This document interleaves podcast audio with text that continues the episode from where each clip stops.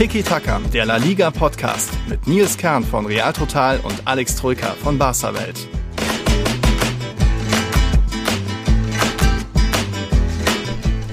Träge Top-Teams in La Liga. Hallo, ein irres Wochenende liegt hinter uns in der Liga, denn jeweils Real als auch Sevilla und Atletico lagen 0 zu 2 zurück, teilweise sogar schon zur Halbzeit und holten am Ende doch noch einen Unentschieden oder dramatisch späte Siege. Und während, naja, der FC Barcelona gefühlt das schlechteste Spiel unter Xavi machte, gewannen sie stattdessen spät. Also, ihr seht viel Drama und irgendwo auch viel Untippbares mal wieder in La Liga dabei. Aber zumindest, liebe Leute, auf eines könnt ihr euch verlassen, könnt ihr weiterzählen. Auf eine Konstante in eurem Leben. Auf Tiki Taka, auf Alex und mich. Und da ist er schon, der Troika. Servus, ja. Eine Konstante in eurem Leben. Eieiei, ist das ja. hochtragend. Ja, war spektakulär am Wochenende. Mhm. Zumindest ähm, das ein oder andere Spiel. Das Barca-Spiel war jetzt eher weniger spektakulär. Da sind mir nicht nur die Füße eingeschlafen bei dem Spiel, aber äh, dafür ging es woanders zur Sache. Sevilla hatte einiges zu bieten. Atletico Valencia war unser Partidasso des Wochenendes mhm. und auch Real Madrid gegen Elche. Da hätte ich eher so ein lahmes 2 zu 0 oder so erwartet, so ein Pflichtsieg mhm. 2-0. Aber nee, da musste oh, nee. Real Madrid trotzdem ein bisschen spurten und ein bisschen sich äh, bemühen, um irgendwie einen Punkt mitzunehmen. Also, ja, viel ja. Untippbares, viel Überraschendes, viel Kurioses ja. dabei träge Top-Teams. Träge Top-Teams. Kraftlose Kolosse oder so. Also irgendwie, ja, sie, die Titelanwärter oder wie auch immer die Top 5, Top 6 wollen nicht immer gleich voll gewinnen. Und da können wir auch gleich mal mit einer Frage vom Daniel loslegen. Der hatte uns geschrieben, der Fußball in La Liga wird irgendwie immer langsamer, langweiliger im Vergleich zu den Pokalwettbewerben oder auch zu anderen Ligen. Warum ist das so? Geht es darum, irgendwie Kräfte zu sparen wegen des engen Terminkalenders? hat man ja schon öfter mal so grob thematisiert und das mit dem Terminkalender ist auf jeden Fall eine Option. Also die auch jetzt nach dem 2-2 bei Real Madrid hatte zum Beispiel dann Lukas Vazquez sich geäußert von wegen, ja, Müdigkeit ist so eine Sache und Ancelotti ist ja bekannt, wenig rotieren, mal wieder mussten Modric, Casemiro, Groß rein, Groß nicht ganz so spritzig gewesen, das kennt man vielleicht von einem Kamavinga oder Ceballos anders, die durften nicht ran. Das ist auf jeden Fall eine Sache, was siehst du noch? Ja, also Terminplan musst du im Fall von Real Madrid auf jeden Fall ansprechen. Generalisieren ist natürlich ein bisschen schwieriger, weil Barca hatte jetzt mhm. durchs Copa aus da eigentlich ähm, fast eine Woche komplett frei. Aber Real Madrid, ja. überleg mal, Halbfinale Copa war am Mittwoch in Saudi-Arabien, also äh, nee, äh, so. Mittwoch, Superklassiker war Mittwoch. So, Super also du, genau, ja. Supercopa, sorry, nicht Copa, genau. Mhm. Du fliegst nach Saudi-Arabien, hast Mittwoch Supercopa, spielst dann im, am Sonntag im Finale, fliegst dann mhm. wieder zurück, spielst am Donnerstag die Copa und jetzt am Sonntag Nachmittag spielst du einfach wieder in La Liga. Das ist ein unfassbares Pensum. Und ja, natürlich trägt das dazu bei, dass der andere, ein oder andere Auftritt ein bisschen müder wird, dass du nicht immer 110% in jedem Spiel gibst, äh, dass du ja Fehler machst, vielleicht auch, dass du nicht berauschend agierst. Also das ist bei Real zum Beispiel schon eine valide Erklärung. Jetzt bei jeder Mannschaft nicht. Bei Atletico zum Beispiel hättest du schon sagen können, ein bisschen mehr in der Copa hätte kommen dürfen. Bei Real Sociedad, mhm. da gab Real Sociedad Vollgas, Atletico ein bisschen wenig. Ob das jetzt als Ausrede äh, herhält, warum Atletico aktuell sowieso ein bisschen schwächelt, hm, weiß ich nicht. Und ob das als Ausrede herhält, warum Barca jetzt bei Alaves sehr schwach agierte, ja, da würde ich schon sagen, naja, es gab Verlängerungen in Bilbao, also Donnerstagabend 120 Minuten in den Knochen und dann am Sonntag schon wieder spielen. Das ist auch nicht so leicht, ne? Plus hin und her reisen. Also will ich mal gelten lassen als Ausrede. Hier und da zumindest. Ja, das muss vielleicht hier und da auch mal ein Top-Team mit einem großen Kader auch mal wegstecken können. Natürlich kommen hier und da auch immer noch Corona-Ausfälle dazu, aber es haben ja irgendwo auch irgendwie alle Mannschaften. Wir hatten auch schon öfter mal gesagt, so La Liga ist halt auch seit Saisonbeginn irgendwie die älteste oder die Top-Liga mit dem ältesten Alters Schnitt 27,7 laut Transfermarkt. So, das ist auch europaweit der zweithöchste Wert nach. Was ist das hier? Moldawien oder Bulgarien? Wenn ich so, Andorra 27,9. Ja, also auch da irgendwie merkt man ein bisschen die ganz großen Talente, die ganz große Frische ist vielleicht nicht mehr da. Es ist die Topliga mit dem geringsten Schnitt. Jetzt immerhin am Spieltag gab es mal 2,7 Treffer pro Partie. Das ist dann ja fast ein bisschen überdurchschnittlich. Trotzdem noch hier und da viel Überschaubares. Da reißt ja eigentlich nur ein bisschen Betis mal den, den Schnitt raus, dass die mal mehr als drei Tore machen und Villarreal ist immer für seine drei Treffer gut. Da kommt immer viel zusammen und ja, man merkt einfach auch jetzt wieder an diesem Spieltag war wieder ein bisschen symptomatisch, dass ja sowohl Real als auch Atletico als auch Sevilla 0-2 in Rückstand geraten sind, weil manche einfach diesen Ansatz haben, die gehen immer in das Spiel erstmal vorsichtig, nicht gleich voll, voll all in gehen und irgendwie hier Löcher aufreißen und selbst ins Risiko gehen. Erstmal gucken, was der, Sp was der Gegner macht, auf den Fehler warten und das ist, glaube ich, dieser äh, in Anführungszeichen langweilige Ansatz, den Herr Daniel auch anspricht, was wir schon auch oft bemängelt haben. Real Madrid ist da manchmal noch ein bisschen ähm, außen vor. Also da muss man jetzt speziell eher Atletico und Sevilla erwähnen oder auch viele andere La Liga-Teams. Also eigentlich kann man nur sagen, nur Rayo und Real Betis sind so ein bisschen, dass die denen eigentlich egal ist, wie viele Gegentore sie kassieren, sondern dass die immer aufs nächste Tor gehen und da dann auch meistens einfach ein, einmal mehr einnetzen als der Gegner. Dass da ein bisschen unbekümmertere, mutigere Spielweise ist. Real Madrid vielleicht auch nicht so weit davon entfernt, aber viele andere Mannschaften sind erstmal irgendwo mit dem Punkt zufrieden und gucken dann, ja, dann muss es halt irgendwie in der zweiten Hälfte Hälfte geregelt werden. Ging jetzt mehr oder weniger gut aus bei Real Sevilla und Atletico. Da hat es sogar noch zum Sieg gereicht. Aber ja, der Ansatz, die generelle Strategie ist irgendwie ja, zu, zu viel Vorsicht, zu viel abwarten. Ja, zu viel Vorsicht, zu viel abwarten, zu viel, ja, wir gewinnen das ja eh schon. Ob es jetzt in der 60. 0-0 steht oder nicht, das eine Tor machen wir schon. Das ist Gefühl hast du vor allem bei Sevilla noch äh, krasser als, als bei anderen Mannschaften. In den letzten Jahren war es bei Atletico immer so, ne, dass sie auch diese innere Ruhe haben, auch an sich glauben, aber auch wissen, uns gegen Levante zu Hause oder gegen, was weiß ich, zu Osasuna oder so, uns reichen halt 70, 75 Prozent. Dieses eine Tor mhm. machen wir schon. Und ja, es geht sehr oft gut für die Top-Teams, vor allem für Sevilla, mhm. die, weiß ich nicht, 5-1-0-Siege oder so schon haben. Ne? Sechs schon. Ähm, aber eben Immer klappt es halt nicht, vor allem dann nicht, wenn ja. du mal eins kassierst und in Rückstand gerätst. Genau. Und wenn du dann das zweite in Rückstand gerätst, dann wachst du spätestens auf und merkst, hoppla, jetzt muss ich doch Vollgas mhm. geben. Und äh, ja, das hat Atletico gemerkt, das hat Sevilla gemerkt, das hat Real Madrid gemerkt, dass es eben nicht immer nur mit angezogener Handbremse im zweiten, dritten Gang geht und 70 Prozent Gas geben, sondern nee, ähm, mhm. Vor allem, wenn du natürlich alle drei Tage spielst, wo dir quasi zu deinen 70% Einsatz auch noch irgendwo ähm, ja, die, die Fitness und so, die, die Power fehlt. Ja. Und vor allem, dass die anderen Teams da merken, hey, da ist was zu holen, finde ich ja auch gut. Also man, man kann es ja auch von aus der anderen Sichtweise betrachten, dass die, die Underdogs mal gemerkt haben, hey, da ist was zu holen. Wobei, gut, ob jetzt Valencia ein Underdog ist, haben wir dahingestellt, aber allgemein, ne? dass, ja. dass ein Valencia, das ins Wander fährt, ein Celta, das äh, ins Pisuan fährt, dass die merken, hey, da geht was, wir wollen was mitnehmen, wir, wir trauen uns was zu. Natürlich haben die trotzdem nach der Führung sehr defensiv jeweils gespielt, aber ist ja auch mal was Positives, ne? dass die Großen mal geärgert werden und dass die Auswärtsteams auch ein bisschen an sich glauben. Denn auch Elche hat ja brutal überrascht, also hätte ich ihn ja auch nicht zugetraut. Muss man ja auch loben. Ne? Ja muss man ja, ja. Trotzdem fußballerisch eben alles noch ein bisschen überschaubar. Die große Zeit von La Liga mit regelmäßig Champions League und Europa League Siegen und natürlich auch WM eben. Ja, ist so ein bisschen schon vielleicht ein bisschen länger her. Mal gucken, was da in Zukunft noch kommt. Ist bestimmt auch die Sache. Es fehlen halt auch ein paar Superstars. Neymar, Ramos, Messi sind weg und so weiter. Ähm, da ist vielleicht wieder ein bisschen Bedarf und generell einfach Talente, dass man diese viele jungen Spieler, egal ob das Kukureya sind, äh, Brian Gil, Regilon und so weiter, dass sie nicht erstmal nach England gehen, sondern sondern dass man die vielleicht doch halten kann, weil sie vielleicht hier und da für ein bisschen mehr Power, Frische sorgen können. So setzt man eben doch eher auf ältere Spieler, darum ist es die älteste Top-Liga. Aber ja, ist ja ein bisschen ähm, Zukunftsprognose gibt es ja, wenn Mbappé kommt, jetzt ist Ferran Torres da und so weiter und mal, mal schauen, was noch aus Haaland geht. Auch der, da haben wir, der wird heute ein bisschen Teil der Folge sein. Da gibt es eine Frage vom Johannes, die vom Daniel hat, hat man jetzt schon. Niklas hat noch was, äh, ein bisschen Input geliefert. Ich fange aber mal, oder wir machen mal weiter mit einer, generell nochmal, wie gesagt, war ein irrer Spieltag und äh, irre ist vielleicht auch die Rückrundentabelle. Da gibt es gleich ein Quiz für dich, Alex.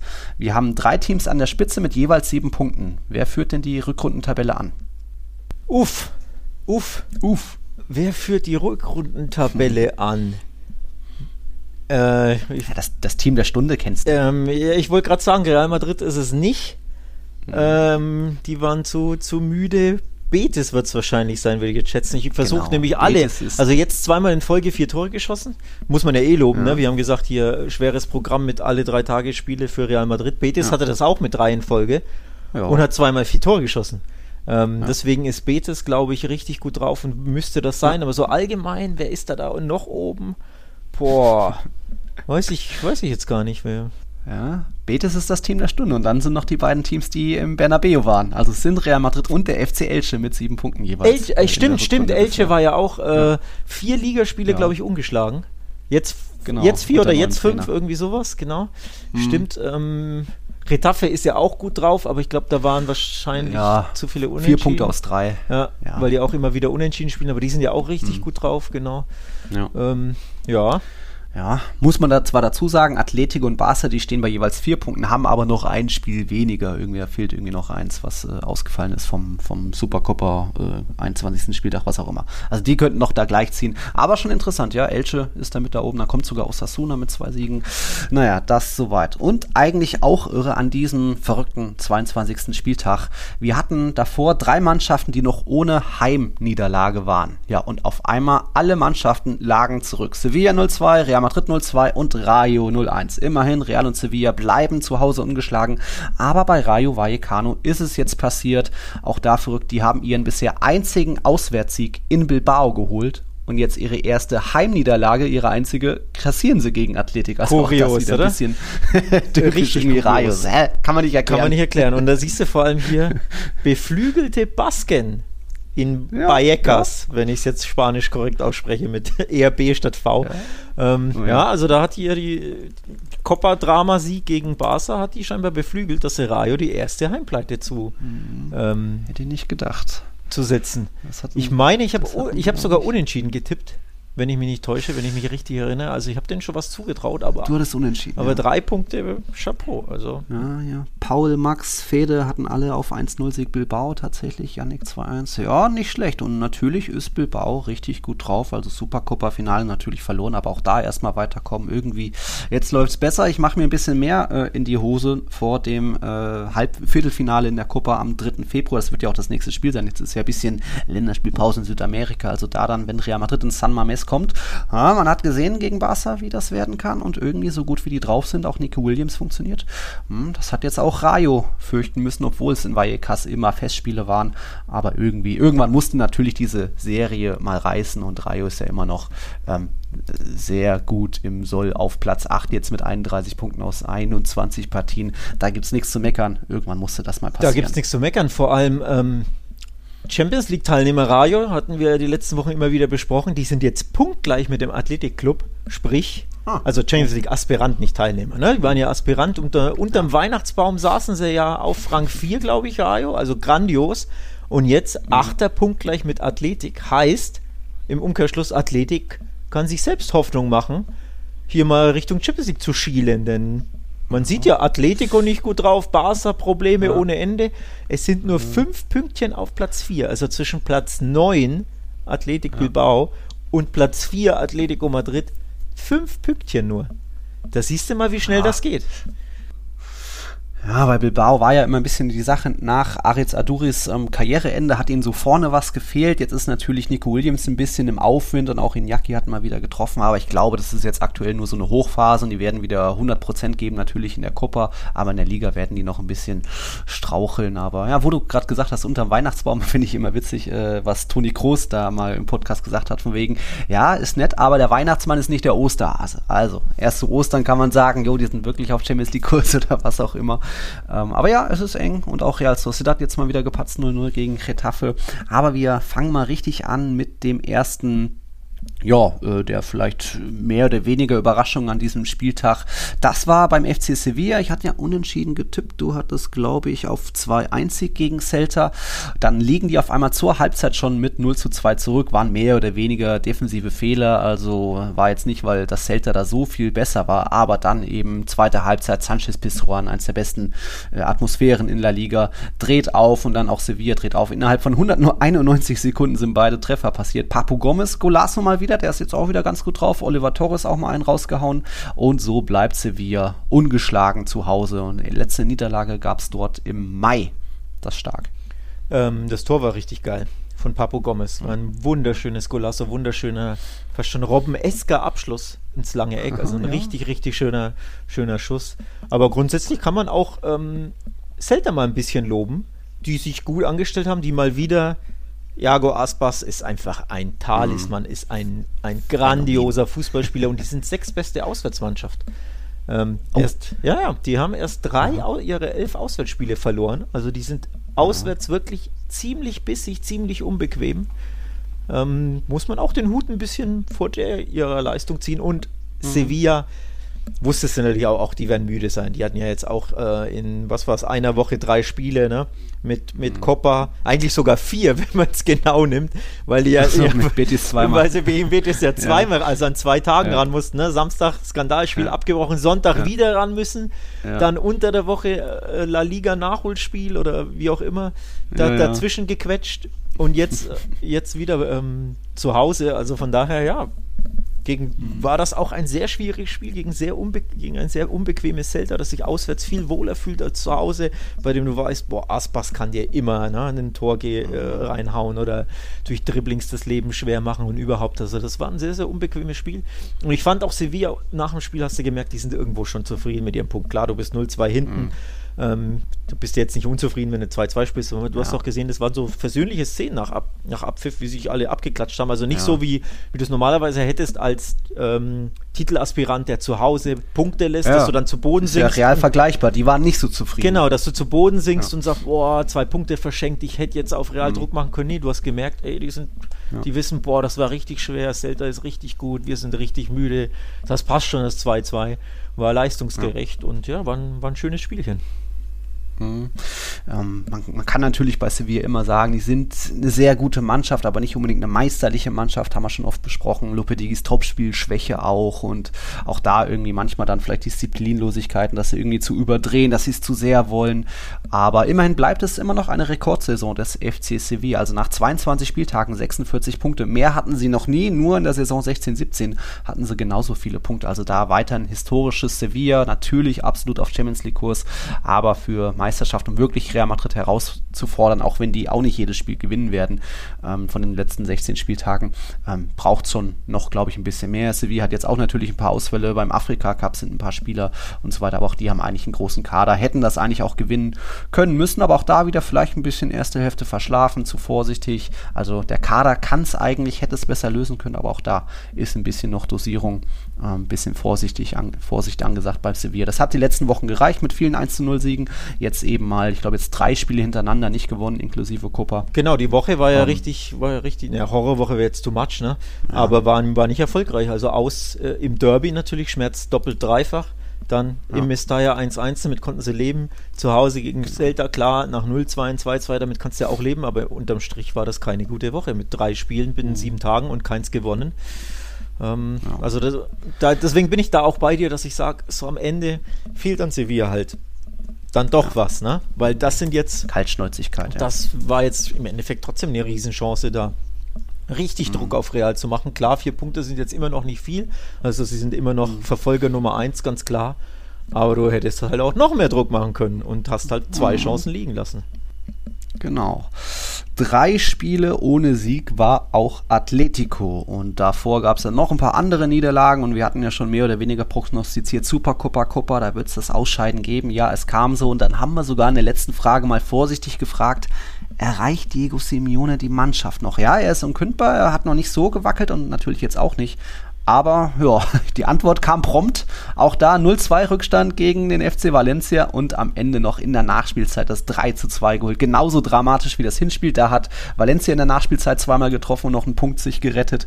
Und jetzt eben 3-2-Sieg. Also das ist ein riesen Kraftakt, Riesenansage auch, dass man da nochmal zurückkommt und dann auch so dramatisch noch gewinnt. Chapeau dafür. Ich glaube, Simeone erreicht die Mannschaft noch. Ja, offenbar, ne? Ähm aber, boah, das war heikel, ey. Also ich habe mich auch schon dabei ertappt, zur Halbzeit da Gedanken zu haben, die ich hier gar nicht ausformulieren will, weil dann stürmt ja, ja. die Atletico-Brigade in meine DMs und äh, wünscht mir nichts Gutes. ja, uh, ähm, Karle Coming. Ja, genau. Also aber ja, man, man, macht sich ja schon Sorgen, ne? wenn sie wieder zur mhm. Halbzeit nach nicht nur Horrorwoche, sondern ja. Horrorwochen aus Atletico-Sicht mit mhm. vielen Pleiten und Kopper aus und Superkopper aus ja. und Derby-Niederlage und dies und das und genau. jenes. Gegen Sevilla verloren. Genau, ja. ähm, und dann zur Halbzeit 0 zu 2 und hinten gegen Valencia, die eiskalt waren, muss man auch sagen. Aber in meiner Timeline stand es auch, es ist viel zu, von irgendeinem Journalisten, glaube ich, es ist viel zu leicht in diesen Wochen gegen Atletico ein Tor zu schießen. Und das ist ja, ja das kennt man ja so nicht. Und Valencia hat das wieder gezeigt. Zwei gute Angriffe natürlich, aber viel zu einfach, da ein Tor zu schießen gegen Atletico. Das ist völlig ungewohnt. Da musste ja nicht mal ja. viel machen. Musa musste ja nicht mal groß dribbeln. Ist da komplett ja. alleine nach schönen Seitenverlagerungen von ähm, weiß ich gar nicht mehr, wer es war. Äh, der, der Portugiese hier, ja, Gedesch. Guedes. Genau, und dann Musa muss ja nicht mal groß dribbeln, sondern legt sich auf rechts und haut natürlich geil dann ins linke äh, untere Eck, also schön flach und hart, aber ja, Geleitschutz mal wieder und auch beim, beim zweiten Tor, da die Abwehr ist da eigentlich dran, aber dann kann hier, wer was, Hugo Duro ja trotzdem so bequem da ein bisschen Ja. durchspazieren, so. Zack, zack. Also viel zu leicht wird es einem gemacht, Ja. dem, dem Gegner, und das ist einfach besorgniserregend ohne Ende. Ähm, und da sind wir wieder beim Thema. Das war jahrelang das Fundament von Ja. Simeone und das ist irgendwie jetzt gar nicht mehr gegeben. Und dann Schon sind wir wieder beim Thema, Leute, ihr habt noch was, sieben Tage Zeit, kauft euch einen Innenverteidiger, weil das ist nicht gut genug da hinten. Also klar, Jimenez war Mhm. Ja. jetzt, kam jetzt wieder zurück, Sabic fehlt immer noch, also das ist nicht die 1A-Innenverteidigung in den letzten Wochen gewesen, Mhm. Felipe aber, letztens wieder gepatzt. aber ich bin überhaupt kein Felipe-Fan, also der ist der Ja. gefühlt auch in, wir reden über, immer über Gavi, dass er in jedem Spiel eine gelbe kriegt, Felipe ist ja zehnmal schlimmer, was, was der für Tacklings Ja. immer macht und für Fouls, völlig hirnlos, da den Gegner umhaut und dann ist er wieder gelb vorbelastet und traut sich nicht in Zweikämpfe und hat auch immer so Sekundenschlafphasen. Also bin ich kein Fan von, ist mir nicht gut genug, der Typ. Und als Atletico versuche ich da alles, äh, um ehrlich zu sein, auf dem Transfermarkt mir irgendwie noch einen Verteidiger zu holen. Da bin ich ganz ehrlich. Also das ist nicht gut genug Einer für mich. Einer von unseren internationalen Journalistenkollegen aus Madrid, ich weiß nicht mehr, ob es der Sam Leverage war oder der Ian McTeer, hatte zuletzt geschrieben, von wegen Felipe zuschauen ist so ein bisschen ja, wie einem mehr oder weniger sterbenden Haustier zusehen. Also er ist natürlich irgendwo seit Jahren da, aber man merkt irgendwie, oh, es geht ihm Ende, es ist nicht mehr gut, es ist nicht mehr, ah, wir müssen irgendwie schauen, dass er sich noch wohlfühlt. Ah, ja, Philippe ist vielleicht da auch ein bisschen über dem Zenit. Hat ja immerhin auch schon zwei wichtige Kopfballtore gemacht, die dann irgendwie noch Punkte gebracht haben, aber egal. So hat es jetzt im Wander dann doch noch zu einem 3-2-Sieg gereicht. Und man muss mal wieder sagen, der FC Valencia, irgendwie mit Führung können die nicht so richtig umgehen. Dieses war jetzt zum neunten Mal in dieser Saison, dass sie in dem Spiel in Führung gegangen sind. Danach gab es aber nur vier Siege und eben viermal äh, mussten sie dann noch ver verlieren. Also viermal gab es Remontadas von Real, von Barca, von Atletico und auch Espanyol haben dann noch das Spiel komplett gedreht. Valencia ist jetzt seit 15 Spielen ohne Sieg gegen Atletico. Die warten da ewig drauf und ja, auch da merkt man mal wieder, auch die Abwehr ist alles andere als sicher. Diakabi immer mal wieder für einen Patzer gut, haben wir schon oft gesagt. Jetzt mit 36 Gegentoren, nur Levante hat mehr mit 43, also beide Valencia-Teams. Und äh, ja, auch da ähm, irgendwie fehlt so ein bisschen was ähm, gegen, gegen Top-Teams vielleicht, was Border noch nie so richtig Borderlass Stärke war. Trotzdem hält man sich auf Platz 10, was natürlich irgendwo ein, ein, ein, ein Plus im Vergleich zur Vorsaison ist, aber auch da könnte der Kader vielleicht könnte man vielleicht ein bisschen mehr rausholen, oder? Ich bin mir sicher, da könnte man mehr rausholen, wenn man weniger ängstlich agiert in entscheidenden Phasen des Spiels, vor allem hinten raus, vor allem wenn man führt oder wenn man äh, einen, Remis verteidigt. Denn sie haben ja gezeigt, wie man es machen muss in der ersten Halbzeit. Gut gegen den Ball gestanden, aber immer wieder blitzschnell umgeschaltet, also eigentlich den perfekten Borderlass-Plan umgesetzt, ne? nervig gewesen, Nadelstiche, eiskalte Tore. Aber in der zweiten Halbzeit haben sie das komplett bleiben lassen. Da wurde nur noch verteidigt von Minute 46 bis Minute, was weiß ich, 95. Da gab es Ja. keinerlei Entlastung glaub ich, mehr. ja. Keinerlei, ja. ja, 100, 101 Minute oder so war es ja am Ende.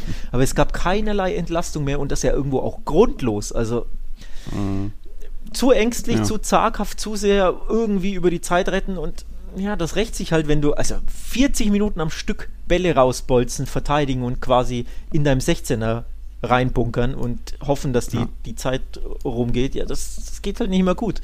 Also da war mir, äh, da muss sich, finde ich, Borderlass da Kritik gefallen lassen. Das war Ja. zu ängstlich, zu defensiv. Da muss, muss die Ansage kommen, Leute, spielt aktiver, geht mehr hinten raus, lasst euch nicht so einschnüren. Das war katastrophal. Und vor allem, wir erinnern uns, gegen Real Madrid war es ja ein bisschen ähnlich, fand ich. Da haben sie ja auch in den Schlussminuten, was war es, 86., 89. im Mestalla, das Ja. 1-2, äh, 1-1 Ja. und 1-2 kassiert. Und auch da hast du gemerkt, boah, das ist dann zu defensiv. Und diese Ja. Top-Teams, die haben dann oft halt den Punch, dass sie später noch die, das Genau. Tor machen, wenn du wirklich über sehr, sehr lange Phasen zu defensiv agierst. Das ist ja Mhm. das Problem. Ähm, also da war wirklich viel, viel mehr drin für Valencia. Setzt da drei, vier, fünf Konter in der zweiten Halbzeit und das Ganze sieht ganz anders aus. Aber so Ja. war es ja, das bitter. Zeigen, zeigen auch die Statistiken. Das Schussverhältnis in Halbzeit 1 aus Atletico-Sicht 5 zu 7, aber in Halbzeit 2 aus Atletico-Sicht 11 zu 0. Also kam einfach gar nichts mehr von, von Valencia. Ich glaube, Squid, nee, der Guede stand noch auf dem Platz. Also den kann man ja eigentlich schicken, aber irgendwie war das wieder zu viel Disziplin, zu viel Borderless, Vorsicht. Ja, vielleicht lernt das noch, aber immerhin ist jetzt Atletico mehr oder weniger zurück in der Spur, hat mal wieder ein Lebenszeichen gesendet und ja, jetzt, wenn, wenn Korea trifft, gibt es einfach auch keine Niederlagen, also der muss einfach spielen und dann geht das schon irgendwie.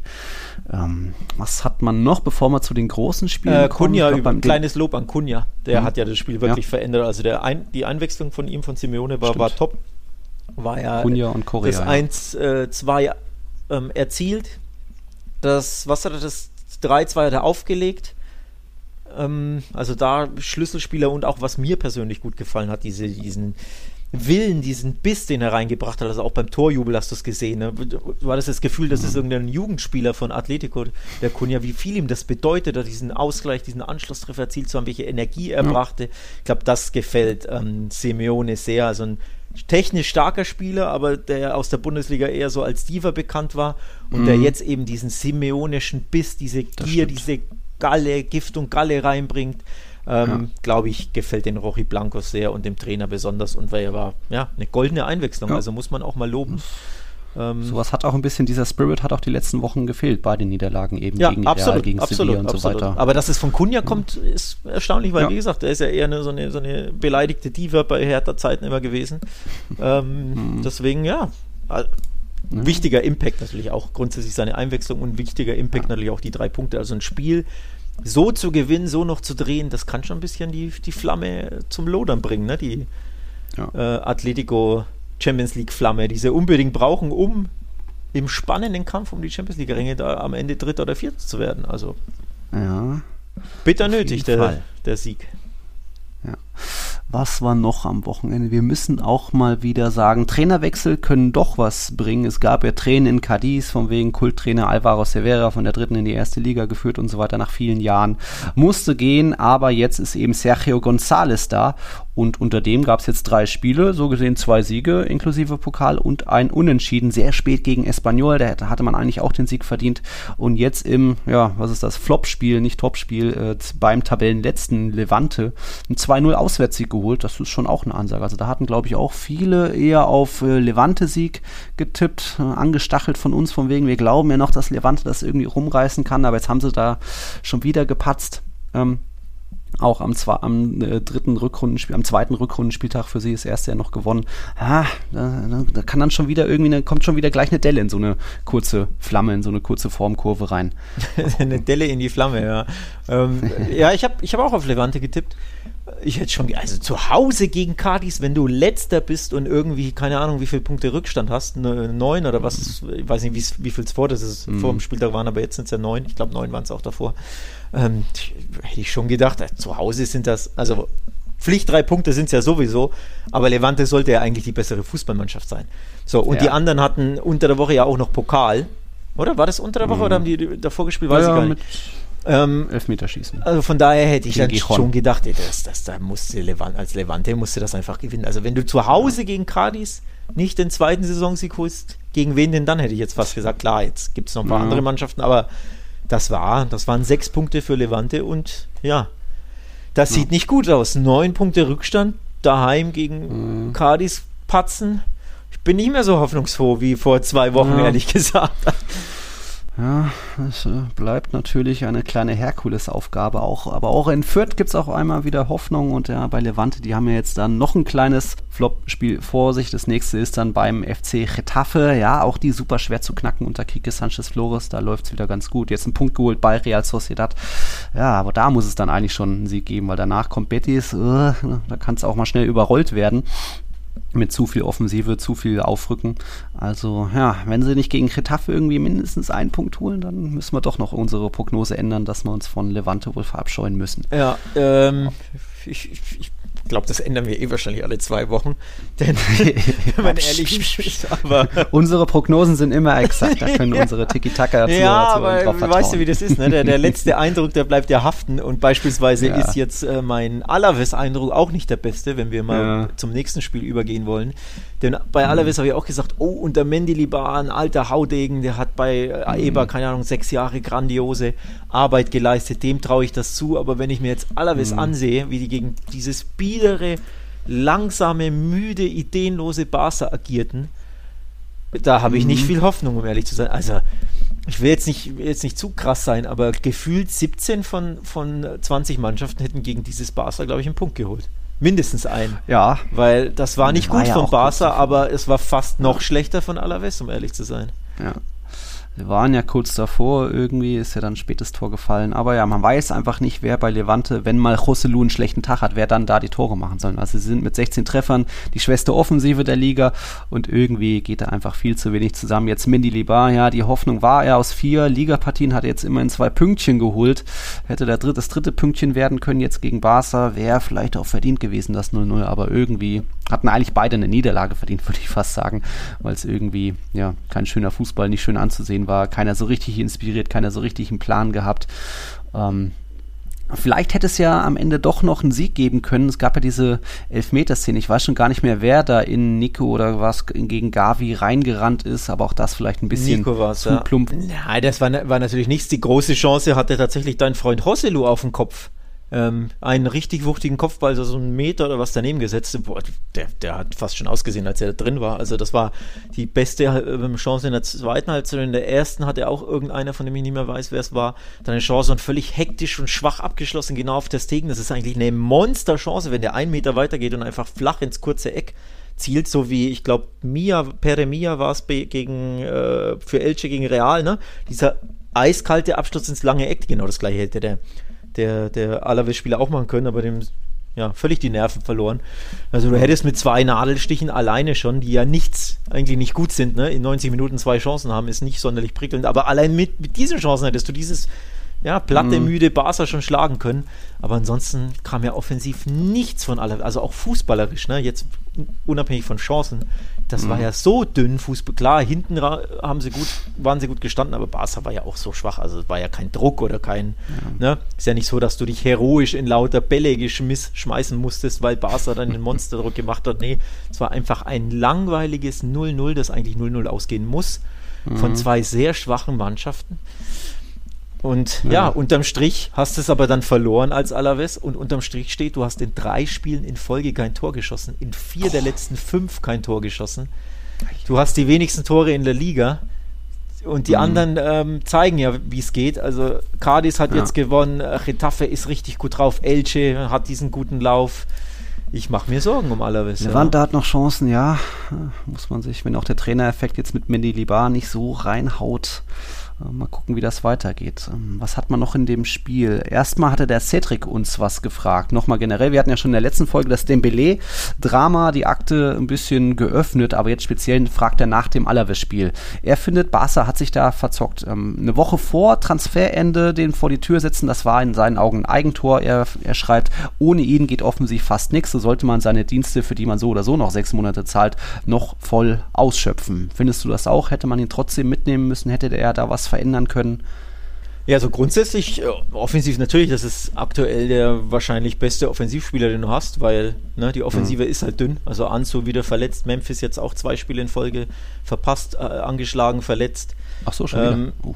Ja, ja, Achillessehnenprobleme mhm. hat der und es mhm. Abde war jetzt zweimal richtig, richtig schwach. Torres, hast du gemerkt, klar, der hat immer wieder so Szenen, ja, ne? Golasso ja. in Bilbao, jetzt äh, das Tor, Tor vorbereitet, aber davor er ist halt kein äh, Torres ist ja eben kein begnadeter Dribbelspieler wie, wie Dembele ja. oder wie, wie Vinicius, der da alleine Dinge macht, sondern der ist eher dafür bekannt. Wir haben ihn auch analysiert auf, auf Barca-Welt. Gibt es einen schönen Analyse, Spieleranalyse-Artikel, ein paar Wochen alt ist. Aber der ist keiner, der in Dribblings geht und aus, mit dem Ball was kreiert, sondern eher Off-the-Ball-Runs macht, wie eben, ne? Jetzt beim, mhm. beim, beim, vor dem Assist. Also offensiv ist Dembele deine Option Nummer 1 mit Ball grundsätzlich von seiner Dribbelstärke, von seiner ja, Technik, von seiner Beidfüßigkeit ist er enorm wichtig für dich und du verzichtest absichtlich auf ihn in zwei Spielen. Und ja. in dem einen scheidest du aus und im anderen hast du mit Ach und Krach in der was 87. Mhm. das 1-0 geschossen. Also völlig legitim zu sagen, ja, mhm. offensiv, den, auf den zu verzichten, ist ein Eigentor, aber natürlich ist es Warum machen sie es? Naja, weil sie ihm zu verstehen geben wollen, such dir einen anderen Verein, wenn du nicht verlängerst. Und er will ja offenbar nicht verlängern. Von daher versteht man es ja trotzdem. Mhm. Aber ich habe es ja am Freitag in der letzten Folge gesagt, wo wir ausführlich über Dembele gesprochen haben. Hört da gerne mal rein, liebe Hörer. Meiner Meinung nach hättest du es halt ein paar Wochen früher machen müssen. Also wenn du mhm. quasi sagst, hier, lieber, äh, wie heißt der Musa Sissoko, lieber Dembele-Agent, mhm. lieber Dembele, Stichtag, was weiß ich, 24. Dezember oder Stichtag mhm. 31. Dezember, da müsst ihr uns sagen, nehmt ihr unser Angebot an, ja oder nein. Wenn mhm, dann die Antwort genau. Nein kommt oder die Antwort ausbleibt, was ja im Endeffekt ein stilles mhm. Nein ist, dann sagst du, okay, ja. dann wirst du aus dem Kader geworfen, weil dann hast du die ganzen, ganzen Monat Zeit quasi, dann merkt er, wie, wie, wie schlimm es ist, wenn er einen ganzen Monat Spiele verpasst und nicht jetzt eben ja. zwei Spiele, weil effektiv wurde er ja nur in zwei Spielen auf ihn verzichtet und jetzt ist ja schon wieder kleine Länderspielpause. Genau. Also. Jetzt hast du nur noch eine Woche, er bockt rum, das macht es alles nicht leichter, also im Endeffekt mhm. hättest du dieses Zeichen einfach, wenn du für dich als Verein entscheidest, dass du dieses Zeichen setzen willst, finde ich, hättest du es im Dezember, also Ende Dezember, mhm. Anfang Januar, sodass ne, wirklich ein Monat vergeht, dass der Spieler viele Spiele verpasst. Klar, du schmerzt, du tust dir selbst weh als Verein, aber dann hat es eine größere Wirkung, finde ich, auf den Spieler. Mhm. Ähm, weil du eher dann, finde ich, die Chancen erhöhst, dass er dann wechselt. So, jetzt, ja. ja, eine Woche ist es noch. Er bockt eh rum, er will eh nicht weg. Hat sich jetzt übrigens auch wieder was geleistet, eine Absenz. Ähm, weiß nicht, ob du es mitbekommen Bauchschmerzen hast. oder was war Ja, genau, eigentlich. Also ja. er war nicht im Kader. Das Kader mhm. wurde am äh, Sonntagmorgen, Sonntagmittag bekannt gegeben. Aber trotzdem müssen sich alle Spieler einfinden in der Ciudad Esportiva, also in der, mhm. Äh, im, auf dem Trainingsgelände. Die, die dann in den Bus steigen oder in den Flieger, mhm. klar, die sind dann im Kader. Aber die, die nicht im Kader sind, müssen trainieren. Und was hat mhm. Dembele gemacht? Angerufen, mir geht es nicht schlecht, ich habe Magenprobleme und ist nicht aufgetaucht. und jeder weiß ja, was das Magenprobleme sind, ne? Kein Bock auf mhm. Arbeit, klar. Also sprich, es geht los, die Posse um den Belay. Ne? Ähm, mhm. Der hat jetzt eben auch keinen Bock und jetzt sieht er seine Register und ich habe es ja gesagt, unter der Hand zu dir. So richtig stören wird es den nicht, wenn er jetzt plötzlich bezahlt wird, um Playstation zu spielen, um ne, daheim ja, sich einen, einen Chilligen zu machen. Ja. Also das wird sehr, sehr unschön und ja, du hast jetzt, du bist ja. jetzt im Dilemma als Verein. Ne? Du brauchst ihn unbedingt im Sturm. Er ist essentiell für dich ja. weil Anzu jetzt verletzt ist, etc., etc. Also du brauchst ihn unbedingt. Eigentlich kannst du nicht auf ihn verzichten, willst aber Druck ausüben, dass er geht. Transferfenster ist aber nur noch eine Woche offen, er will aber nicht weg und jetzt boykottiert ja. er auch das Training. Also scheiße, ey. Da hast du dir einen mhm. Fall ins Haus geholt wieder, ne? Oder da hast ja. du eine Büchse der Pandora aufgemacht. Boah. ja, Nur Verlierer Fall. auf beiden Seiten, ne? Eigentlich ja, eigentlich ja. Und wir hatten ja schon in der letzten Folge gesagt, Prognose, der, dass, dass man da einen Abnehmer jetzt im Winter findet, der auch sein Riesengehalt und so weiter, das ist, glaube ich, ziemlich unrealistisch. Also er glaube, er will auch dann einfach vielleicht nicht gehen, weil er sagt, ey, ich habe doch hier noch Vertrag und bestes Leben. Wenn jetzt Paris irgendwie extrem viel auspackt, okay, aber was sollte ihn jetzt irgendwie reizen? Also hat das beste ja, Leben. Ja, vor allem, warum sollte denn Paris jetzt, also die haben ja Mbappé, ja, Messi. Neymar, Di Maria und was weiß ich wen noch alles. Also genau. gibt es ja keinen Grund, sich jetzt den, den da in die Mannschaft im Winter zu holen, bis man den akklimatisiert oder im, im Spielsystem unterbringt. Also wenn der in sechs Monaten ablösefrei ja. ist oder in fünf. Warum solltest du? Also, das würde ja nur ein Verein machen, die dringend, dringend Bedarf haben, weil sich zum Beispiel irgendein Stammspieler, also Flügelstammspieler, ja. jetzt, was weiß ich, ja. schwer verletzt, ne, Kreuzband, whatever, monatelang mhm. ausfällt und du sagst, boah, ich will aber in die Champions League oder ich will um den Titel mitspielen, brauche jetzt unbedingt eine Verstärkung. Also, Jetzt mal blöd gesagt, ne? wenn, wenn jetzt bei Chelsea sich irgendein super wichtiger Spieler was reißt oder bei mhm. Mo Salah oder Sadio Mané drei Monate ausfallen, okay, das jetzt Liverpool sagt, ja, ich brauche jetzt unbedingt einen, wen gibt es denn aktuell, wer ist gut genug? Ja, dann leihe ich den halt aus for free. Aber ja, ja ich sehe das ehrlich gesagt auch nicht. Also wir, wir bleiben ja. in Barca's Problemoffensive. Da hat der Johannes nochmal generell die Frage, wie denn überhaupt zukünftige Transfers möglich sein sollen, weil sich einfach dieses Haaland-Gerücht hält und hatten wir auch schon öfter gesagt, wie so ein Transfer zu, zustande kommt, auch bei Ferran Torres, äh, von wegen, du hast so viele Banken, die dir irgendwie noch Geld geben. Oder das Problem in Anführungszeichen ist ja, dass der Barca immer noch jede Saison auch trotz Corona noch 600, 700 Millionen Euro einnimmt. Sprich, die sind immer noch kreditwürdig. Und ich habe gestern Nacht mal so aus Spaß mir ein bisschen die Partner vom FC Barcelona angeschaut.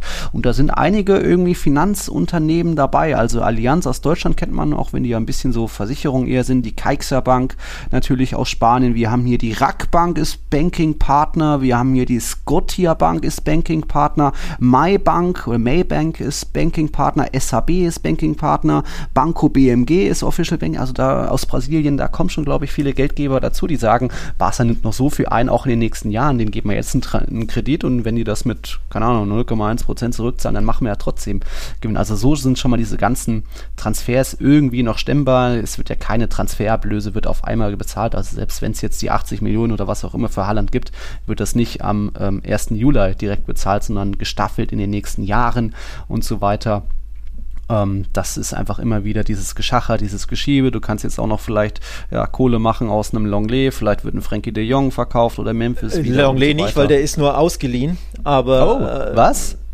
Der ist immer noch ausgeliehen. Das, hat, das ist ja schon jetzt schon. Ach so, Moment, welchen, welchen meinst Ach so, ich habe ich hab an Luke gedacht. Sorry. Nee, ich meine Longley, ja. ja. ja.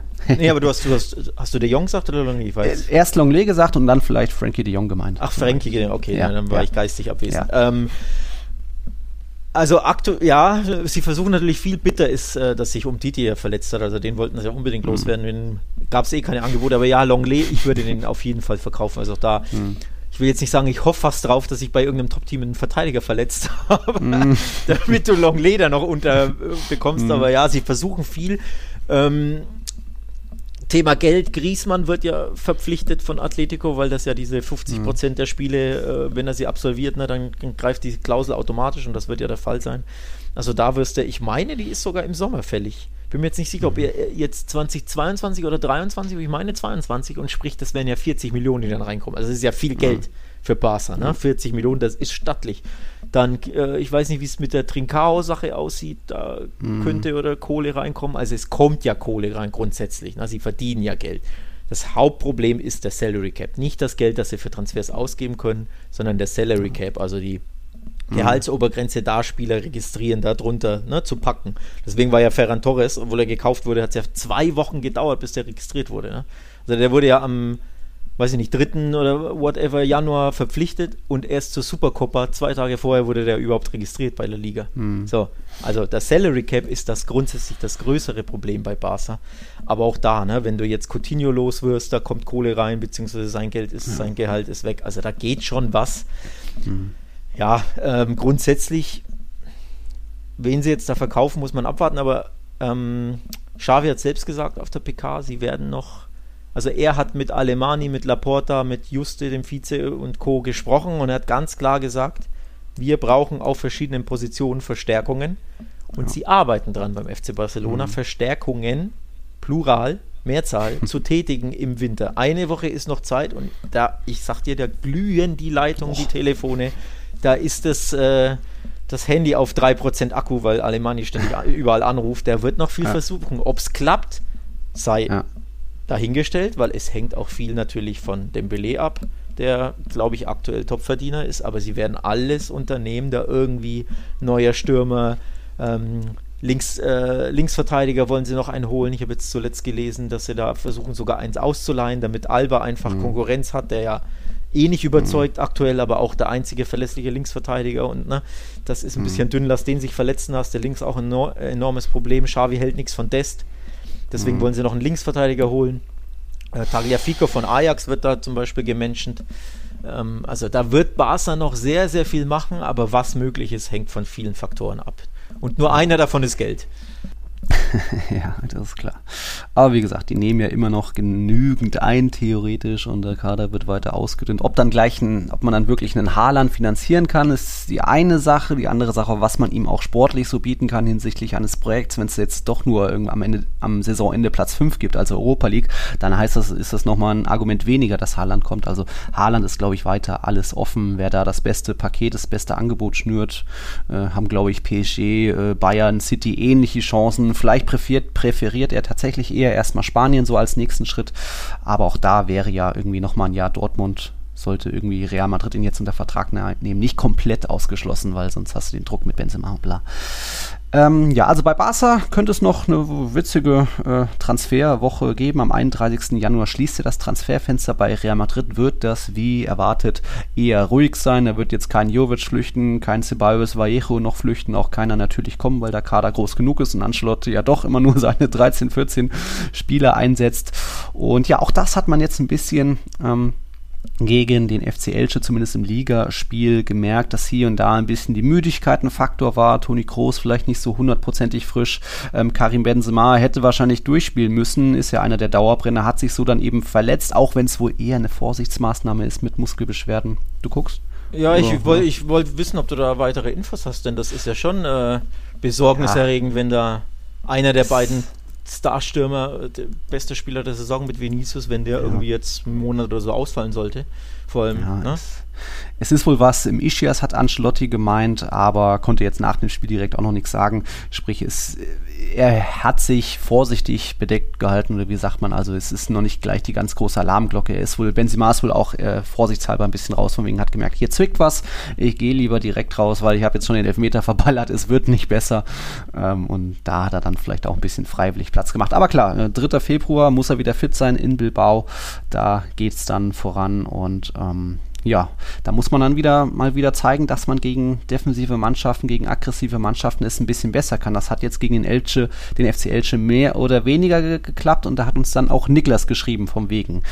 Auf dem Weg zur Meisterschaft kann sich Real Madrid nur noch selbst schlagen und gestern war mal wieder dieses altbekannte Problem gegen tief, tiefstehende Gegner. Was sollte eurer Meinung nach geändert werden von Ancelotti gegen solche Teams? Niklas selbst findet, das Mittelfeld ist hier und da ein bisschen zu statisch, es gibt keine oder zu wenig vertikale Läufe, kaum Strafraumbesetzung, so ein Kamavinga oder Valverde wären da in der Schlussphase besser gewesen als jetzt diese die statischen eher großen Casemiro.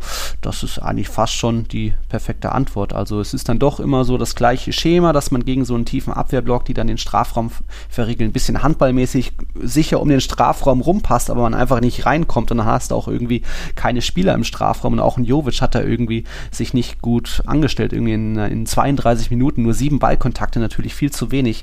Und Kurios dazu auch ein Zitat von Ancelotti, der hat nach dem Spiel gesagt, von wegen, äh, das Thema ist das Profil der Stürmer, die wir haben. Das sind keine Strafraumstürmer. Man muss nur sehen, dass den Ausgleich unser bester Kopfballspieler erzielt hat. Militao. Aha, was ist denn Jovic dann, wenn kein Strafraumstürmer? Nur einmal dazu würde ich noch sagen, dass der beste Kopfballspieler eher Bale ist. Der blieb jetzt sowohl im Pokal, späte Remontada, als auch jetzt in der Liga gegen Elche nur auf der Bank. Den hätte man da auch nochmal in den Strafraum stellen können. Der muss ja nicht viel machen, einfach nur irgendwie die Bälle äh, abnehmen. Aber auch interessant, dass da Ancelotti keinen Strafraumstürmer sieht in Jovic. Hm. Komisch, ne? Dabei Komisch, ist er, also ja. bei, bei Frankfurt war er ja Jetzt Kopfball weiß ich nicht, aber grundsätzlich Strafraumstürmer, Volleys kann er, finde ich, grandios. Ja, Volleys. Das ist mir immer, genau, Direktabnahmen, Volleys ist mir immer aufgefallen, wie, wie eiskalt er ist, dass er da gar nicht nachdenkt, Jovic, und da einfach eiskalt die Dinger reinknallt. Ja. Nur man kennt es aus Real Madrid-Tagen nicht, sondern man muss sich die Videos bei, bei Frankfurt anschauen, weil es nur Im Training sieht es auch immer gut aus, das habe ich schon oft gesehen. er, er kann es halt nie zeigen, weil Real, auch weil, weil, er so selten spielt und da nach wie vor keine Bindung hat. Aber ja, altes Thema haben wir ja tausendmal hm. thematisiert. Ähm, apropos thematisiert, thematisieren wir das Handspiel oder gibt es da nichts zu thematisieren? Welches denn? Ja, zum 1 zu 2. Das, äh, der Handelfmeter meine ich, also der dann zum Modric Elfer geführt hat. Äh, Denn in meiner Timeline, in meiner Twitter-Timeline, hat sich da der ein oder andere katalanische Journalist echauffiert. Äh ich habe ich es gerade nicht mehr im Kopf. Ich habe nur noch die Militao köpft an die Hand des Gegenspielers und das war dann oh, kein hab, Elfmeter. Das habe ich nicht gesehen. Das ja, siehst du, es gab äh, es gab ja irgendwie fünf Szenen. Auch mal noch äh, Pere Miller hat ja noch Alaba getunnelt und da auch Alaba wie Nico stehen geblieben und ja, der Gegner Gegenspieler rennt so in den Reihen, prallt davon ab. Das war dann auch kein Elfmeter. Es gab eben noch einen Elfmeter, wo Hazard äh, mehr oder weniger gefault wurde. Er hat einen soften Kontakt gespürt, den hat der Schiedsrichter gegeben, aber dann der war zurückgegeben, ging soweit auch in Ordnung. Ähm, ich hätte dann eher bei dem Militao Hand eingegeben, weil da auch wieder so klar der Arm im Weg kann. Aber der Kopfball ging halt nicht direkt aufs Tor, bla, wie damals, wie jetzt zum Beispiel Benzemas Schuss gegen Geray im Supercoppa-Finale. Äh, immer das ewige Thema. Und jetzt im Modric-Elfmeter habe ich nicht mehr auf dem Schirm, was da war. Also Ja, schlecht. Schlecht vorbereitet, ja. Herr Kern. So, so kommen wir hier unseren Hörer nicht den Service. Der ja, wie gesagt, 5 Elfmeter-Szenen. Vinicius noch einen ja. rausgeholt, Benzema ja. den verballert. Ich bringe da bestimmt Also es war ein Handelfmeter, wo der Ball nach der, mhm. ich glaube, es war eine Ecke, mhm. ähm, verlängert wird von irgendeinem Spieler und dann ist der Arm abgespreizt des, des Elche-Akteurs. Sieht total bescheuert aus kann man geben, aber wir sind ja. wieder beim Thema Absicht. Macht er das absichtlich, ja. weil der Ball quasi so ein, weiß ich nicht, einen Meter, halben Meter vor ihm gefühlt abgefälscht mhm. wird, also eine Richtungsänderung hat.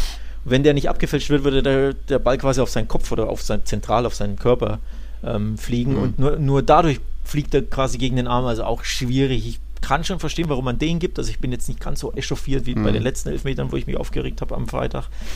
Aber leidiges Thema Handspiel, Elfmeter, ich habe es halt so satt. Ne? Ich, also ja. grundsätzlich das Thema. Macht halt endlich direkte Freistöße für Handspiele. Also vor allem, wenn sie keine Torchancen wegnehmen. Jede Woche ja. überall Handspiele. Ich bin so müde, ob dieser Hand. Also ich wiederhole mich da natürlich jetzt, aber auf Englisch sagst du, the punishment doesn't fit the crime. Also ne, die Bestrafung ist mhm. zu groß für das, mhm. was er quasi verhindert, nämlich einfach nur eine Flanke, die irgendwo hinfliegt, die er dann mhm. abfälscht, mehr oder weniger. Ich bin da kein Fan von nach wie vor, dass da immer gleich Elfmeter geben wird. Ich wünsche mir eine Regeländerung, um dieses ja. leidige Thema da zu entschärfen. Okay. Ja, hat man auch schon öfter mal. Um noch mal ein bisschen auf Niklas zurückzukommen, ähm, das Thema, was, was kann man da machen? Ist ja jetzt nicht das erste Mal, dass Real im Robin Hood-Modus gegen die, die, den reichen Teams die Punkte was, abnimmt. Was man machen kann, ist, dass du dich entschuldigst bei Elche, mein Freund. Ja? Was hast du wieder gemacht? Die zweimal auf zweimal, als, als hätte einmal nicht gereicht im Pokal. Ja, locker, mein Traumlos, mein Wunschlos, Elche. Ja, ja. Dann gurken sie sich mit Dusel und ne, sonst was in, in der Kopper weiter. Und dann nimmst du die drei Tage später wieder auf die leichte Schulter und wieder trotzen sie uns Punk euch Punkte ab. Uns, um Gottes Willen. Streichen wir das. Äh, wieder trotzen sie Real Madrid Punkte ab und wieder hat Real Madrid richtig Dusel, dass sie überhaupt mit Ach und Krach einen retten, ja? Also Herr Kern, wann lernen Sie dabei. es? Nee, äh, ich bleib dabei. Elche wusste doch selbst nicht, wie die hier in Führung gegangen sind, dass sie natürlich äh, hier eine Fehlerkette bei Real Madrid gut ausnutzen, perfekte Flanke, perfekter Kopfball.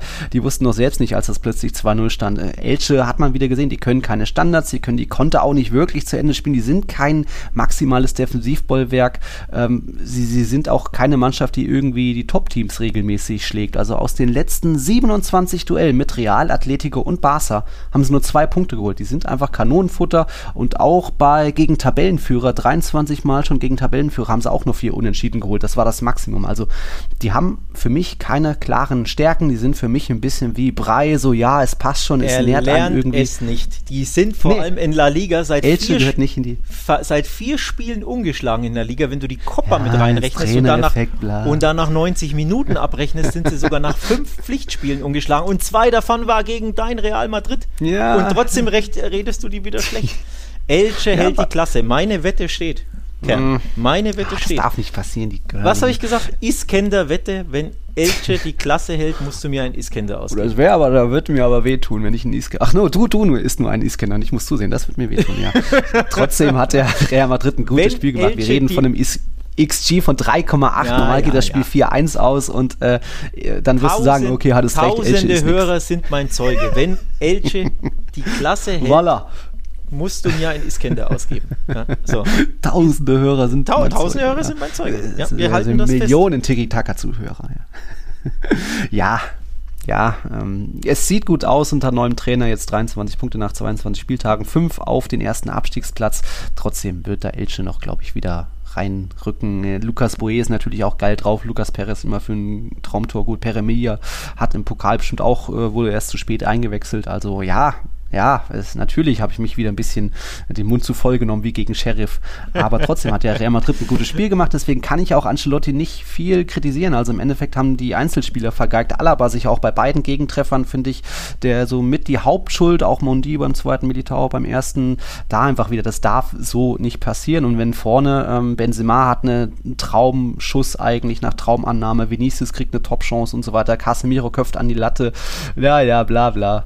Ähm, das gewinnt eigentlich Real Madrid 4-1 und dann ist gut. Naja, Also ich kann damit leben. Das Einzige, was man kritisieren kann, ist, wie auch Niklas sagt, so ein bisschen rotieren, ein bisschen hier, weil Werde, Kammerwinger, Ceballos hat mir auch ganz gut gefallen die letzten Wochen. Hätten vielleicht nochmal irgendwie mehr Löcher gerissen, mehr dynamische Läufe, Tiefenläufe gebracht und so ist es dann doch oft zu statisch mit Modric, Casemiro. Es reicht äh, von Beginn an, ist es ein groß Casemiro, Modric das beste Mittelfeld der Welt, aber irgendwie in Rückstand gegen tiefstehende Gegner haben sie, gehen ihnen manchmal die Ideen aus, da ist es manchmal irgendwie immer das gleiche Prinzip. Ja, Gut. Soweit. Gut. Soweit dazu. Gut. Gut, was haben wir noch? Wir müssen natürlich noch äh, bei den Tipps gratulieren, beglückwünschen. An diesem eigentlich untippbaren Spieltag hat Yannick die meisten Punkte geholt. 14 sind nicht viel, aber Spieltag geht an ihn und neuer Führender ist der Paul jetzt mit 295 Punkten. Mal sehen, wer da alles die 300 Punkte knackt. Bis zum nächsten Spieltag dauert es natürlich eine Weile. Das ist dann erst 5. Februar rum. Davor Copa, Viertelfinale, Real am 3. Februar ja in Bilbao. Also jetzt ist erstmal, könnte man denken, Tiki-Taka-Pause. Da ist unsere nächste Spieltagsfolge am 7. Februar. Aber vielleicht Deadline Day ist ja am 31. Januar. Mal gucken, was da noch so passiert. Dann nehmen wir vielleicht am 1. Februar nochmal auf und gucken ne, voraus auf die Copa und was so bei Barca Je noch nachdem, was passiert. Also wenn hier gar nichts passiert, dann, ja. ne? Aber wenn, ja. äh, weiß ich nicht, Bale zu Atletico wechselt und Dembele äh, zu PSG, dann äh, gibt es was zu besprechen. Also es hängt vom Deadline. Bale zu Atletico, okay. Naja, habe ich jetzt einfach mal ja, so. Ja, einfach mal. Schon klar. Ne? Wäre witzig. Äh, ja, weil der zweimal nicht eingewechselt wurde auf der Bank. Äh, warum nicht? Ähm, haben wir sonst noch irgendwas? Nö, war doch eine nette Folge. Wir haben über die äh, taumelnden Top-Teams, die kraftlosen Kolosse geredet, über ein bisschen mal wieder langweilige La Liga, äh, Trainereffekte in Cadiz und natürlich bei Elche. Ja, dann haben wir's, ne? Dann haben wir's. Jo. Dann gehe ich mal zu Luis und gebe ihm einen Schmatzer. Ja, mach das. Äh, Luis ist übrigens noch ungeschlagen. Weißt du das? Oh, stimmt, ja. Ohne Niederlage. Also Wär den, den langweilen die Elche-Spieler auch jetzt zweimal. Wäre auch also skandalös auch gewesen, wenn, aber es war ja jeweils haarscharf, ja, ne? Also ja, ja. so gesehen ja nur gehabt. zwei Unentschieden erlebt, hat er ja, ne? Ja, wenn man es genau nimmt. Gut, ich, also. Ich muss noch mal kurz die dritte Halbzeit erwähnen. Da habe ich auch noch mal ein bisschen über Alaba, Hazard genau geredet, auch noch mal Jovic, bisschen Kritik, Lob hier. Das könnt ihr euch auch gerne noch mal anschauen. Ja, ansonsten hören wir uns vielleicht am 1. Februar wieder. Danke fürs Einschalten. Du noch letzte berühmte famous last words. Äh, Werbung muss ich machen, weil du das immer vergisst. Patreon.com slash Podcast heißt unsere Patreon-Seite. Da könnt ihr uns supporten, unterstützen, da könnt ihr Mitglied werden. Für Mitglieder gibt es einen Discord-Channel wo ihr euch mit uns, aber auch mit allen anderen äh, Mitgliedern, äh, fast allen anderen Mitgliedern, äh, unterhalten könnt über La Liga, über die Spiele, über Barca, über Real. Also ein kleines Chat-Channel sozusagen, unser Forum, so nenne ich es immer mal. Und ansonsten, ja, guckt mal auf Patreon vorbei, wenn ihr uns supporten wollt. Wenn ihr das gut findet, was wir hier machen, könnt ihr uns ein Trinkgeld oder so dalassen. äh, mhm. Nils kauft sich davon vielleicht ein kleines Alete-Gläschen oder was man, Babysocken oder was man wir halt Wir können so am Bullerschnaps morgen Abend können wir einen trinken drauf. Ja. Stimmt, oder so, genau.